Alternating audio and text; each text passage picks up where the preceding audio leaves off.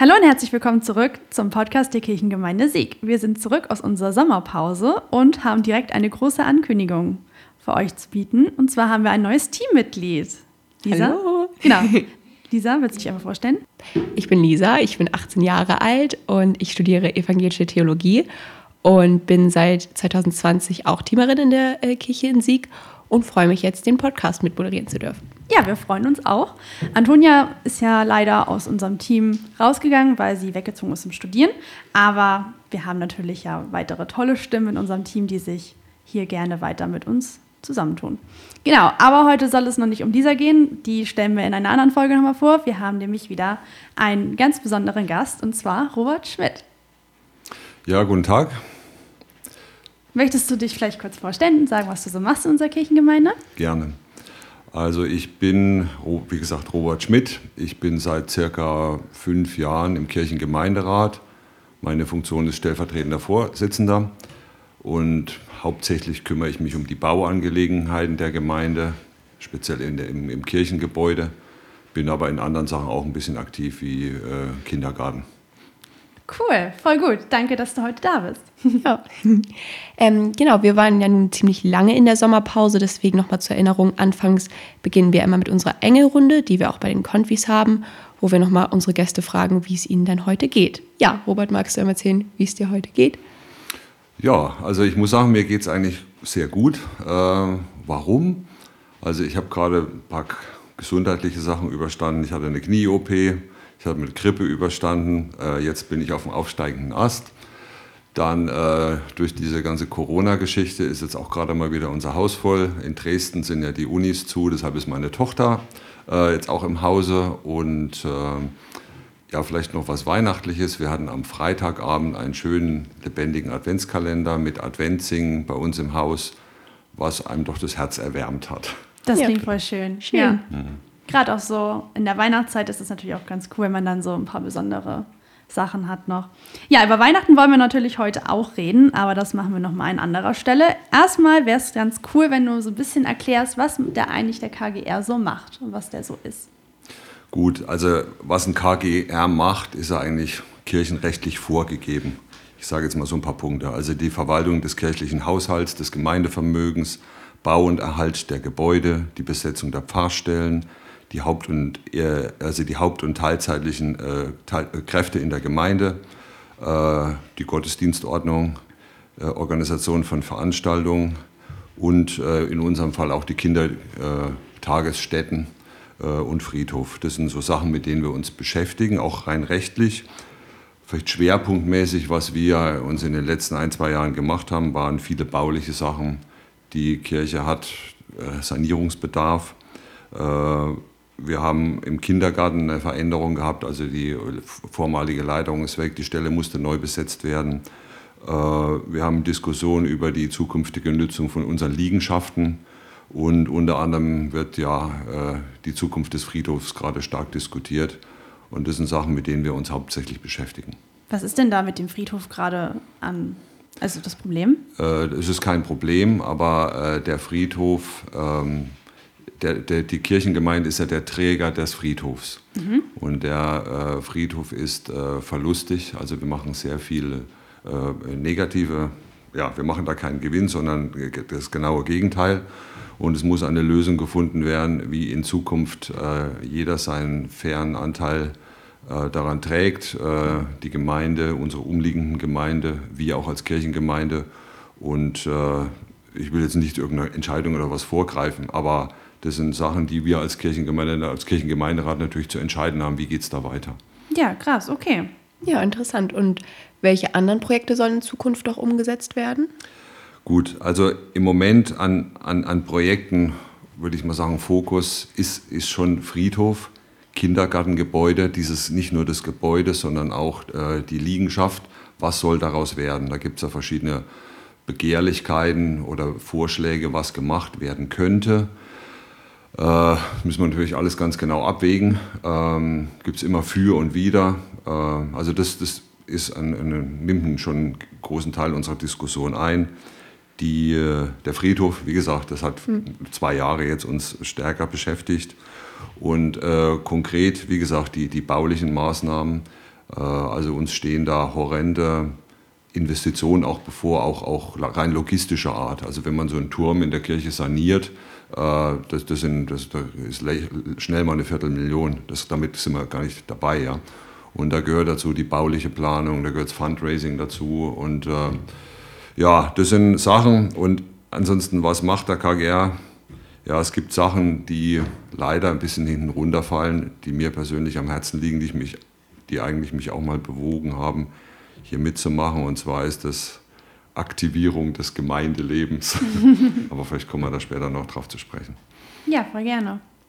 Ähm, wenn wir jetzt gerade schon so beim Thema Gemeinde sind, ähm, wie wird oder wie wollen wir denn dieses Jahr Weihnachten in der Kirche feiern? Also leider würde ich mal sagen, relativ unspektakulär, aber das heißt auch nicht schlecht. Also ich habe jetzt die ganzen Daten nicht im Kopf, aber wir haben viele Weihnachtsgottesdienste äh, terminiert.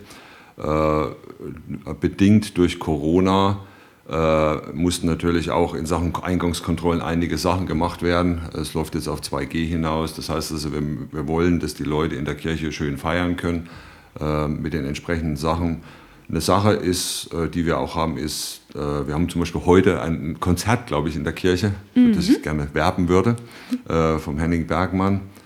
Und Sachen, die wir also vor Corona gemacht haben, die, wo auch zum Beispiel die Anke Bonner von ich uns sehr engagiert hatten, mal ein Weihnachtssingen, das man praktisch außerhalb des engeren Kreises, sondern aus den Dörfern Leute einlädt, um einfach gemeinsam Weihnachtslieder zu singen.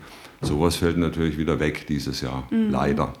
Ja, und wie gesagt, aber wie gesagt, alle Leute, die da teilnehmen, von den Pfarrern bis zu den Ehrenamtlichen, geben sich schon große Mühe, dass die Gottesdienste äh, gut über die Bühne gehen und die Leute dann äh, erfüllt rausgehen. Ja, das ist natürlich auch die Hauptsache. Gerade ist es ja auch mal wieder besonders, dass man überhaupt in den Gottesdienst gehen kann. Letztes Jahr hatten wir ja nur eine offene Kirche gehabt, was natürlich auch gut war, weil es immerhin eine Möglichkeit war, dass man irgendwie Weihnachten in der Kirche feiern kann. Aber so ein Gottesdienst ist natürlich noch was anderes. Und gerade drei Stück oder sogar noch mehr haben wir ja eigentlich mit Krippenspielen allem. Das ist natürlich dann ja. schon schön. Nee, ich denke auch. Also das ist, ich denke mal, die, das ist wichtig für die Leute. Mhm. Wenn das jetzt wieder ausgefallen wäre, äh, ja, das wär, die Leute hätten was vermisst und ja. ich weiß nicht, was kann man, wenn man das längere Zeit nicht macht, äh, bei aller Vorsicht äh, irgendwie entsteht auch ein bleibender Schaden. Ne? Also deshalb ist es gut, dass wir das jetzt so durchziehen, denke ich. Absolut, ja. ja.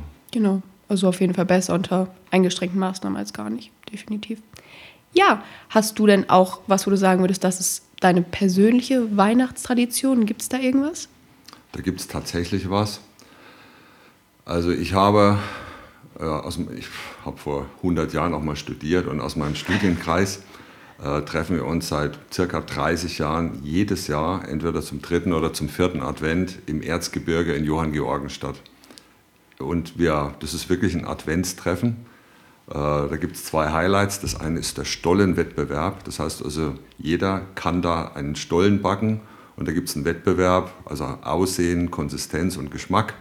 Und dann wird bewertet und am Ende gewinnt der beste Stollen. Und äh, das ist ein Highlight. Und was auch genauso schön ist, ist das abendliche Singen. Das heißt also, wir setzen uns hin und dann wird angefangen mit, mit Weihnachtsliedern, vielleicht die ersten anderthalb Stunden. Und am Ende kann es dann nochmal zu ACDC später übergehen, je länger der Abend ist. Aber das ist eine, so eine schöne Tradition. Und da gibt es auch ein paar unter uns, die richtig gut auch mit der Gitarre umgehen können. Deshalb ist es richtig cool und was, was mir da auch, was mir auch immer gefallen hat, ist selbst unsere Kinder über viele Jahre auch immer mit hingegangen sind und das auch gut finden. Normalerweise denkt man immer, oh, die Jugend und Singen ist nicht mehr so, aber Nein, da sind alle voll dabei, das finden sie alle cool. Ja, ja. mega. Und wie, ja. wie, wie viele sind da dabei so? Wie groß sind die Gruppen? Ja, also in der, ich habe es jetzt gar nicht genau, es sind mehrere Familien, das hat auch immer geschwankt. Also wie gesagt, wir haben als Jugend, junge Menschen angefangen. Mhm. Jetzt mittlerweile sind Enkel dabei. Ne?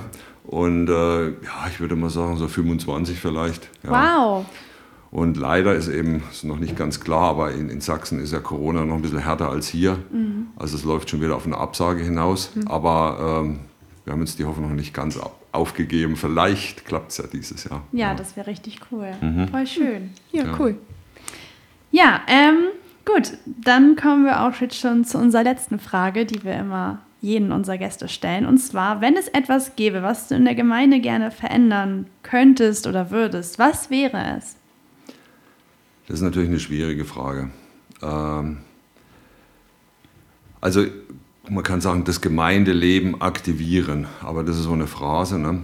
Also wir haben, wir hatten vor, ich glaube, drei Jahren war das, hatten wir mal im Gemeinderat einen Workshop. Da sind wir mal nach Bad Klein gefahren und haben uns überlegt, was können wir machen. Und mir, für mich war es auch mal eine, eine, eine, Motivation, also den Bedeutungsverlust der Kirche irgendwie aufzuhalten. Und für mich ist klar, das kann man nur lokal machen. Also irgendwie, dass die Kirche als Institution irgendwie eine Deutungshoheit hat, die die Menschen steuert, ist, glaube ich, nicht, entspricht nicht der Realität, sondern wir können nur wir lokal irgendwas bewirken. Ja? Und ähm, wie gesagt, da kann man jetzt ganz sagen, was können wir machen? Solche Aktionen, wenn, äh, ich weiß, ihr habt uns ja einen Antrag gestellt, was man mit dem Kindergarten machen könnte. Und ihr habt auch Ideen, Treffen etc. Wir hatten ja auch mit der Anke Bronnhoff, wir hatten ein Sommersingen, ein Wintersingen, dass die Leute sich hier treffen. Oder man könnte zum Beispiel ein, ein, ein, ein, ja, mal einen Frühjahrsputz mit der Gemeinde, mit anschließend Glühwein trinken oder, na, Glühwein ist im Frühjahr nicht so gut, aber mit einem, äh, mit einem anschließenden Grillen. Also die lokale Gemeindearbeit, dass wir wieder wahrgenommen werden, außerhalb unserer kleinen Dunstblase. Das wäre mir ein großes Anliegen. Mhm. Dadurch, dass wir da aber schon seit drei Jahren drüber reden, äh, weiß ich nicht. Also ich habe so ein bisschen meinen äh, ursprünglichen Enthusiasmus schon verloren, aber ich versuche ihn gerade wieder zu kriegen. Und wenn ich euch so sehe, was ihr hier so auf die Beine stellt, gibt mir das eigentlich schon wieder ein bisschen Mut. Und ja, also das ist für mich der Weg, wo wir was machen müssen. Diese, diese formalen Sachen wie Haushalt, Sanierung, das ist, das ist die Pflicht. Und die Kür wäre, dass wir es wirklich schaffen, als Gemeinde ja wieder nicht unseren, unseren Niedergang zu verwalten, sondern dass wir wirklich aktiv sind und junge Leute auch außer eurem engeren Kreis wieder attraktiv zu machen oder Leute, die jetzt nicht auf den ersten Blick äh, zu uns kommen, aber die durch irgendwelche Aktionen, dass sie sich wieder sagen, hier, das ist unsere Heimat, also praktisch auch die Kirche mit dem Gefühl Heimat verbinden. Das ist unsere Heimat, da wollen wir uns engagieren, weil diese religiöse Bindung, die ist heutzutage nicht mehr so, wie, wie sie vielleicht noch vor 30 Jahren war. Ne? Ja.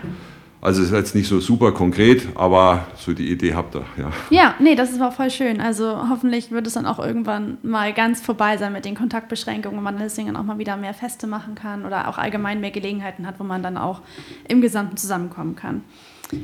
Ja, ähm, aber das klingt auf jeden Fall sehr schön. Danke für deinen Input und deine Ideen. Danke, dass du da warst. Ja, vielen Dank. Gerne. Hat mir auch Spaß gemacht. Sehr schön, schön. das freut uns. ja, und dann war es das jetzt auch schon wieder mit unserer ersten Folge in der zweiten Staffel. Wir wünschen allen Zuhörern eine ganz tolle Weihnachtszeit, viele schöne Momente mit der Familie und Freunden und dann hören wir uns im Januar wieder. Bis dann. Tschüss. Ciao, ciao.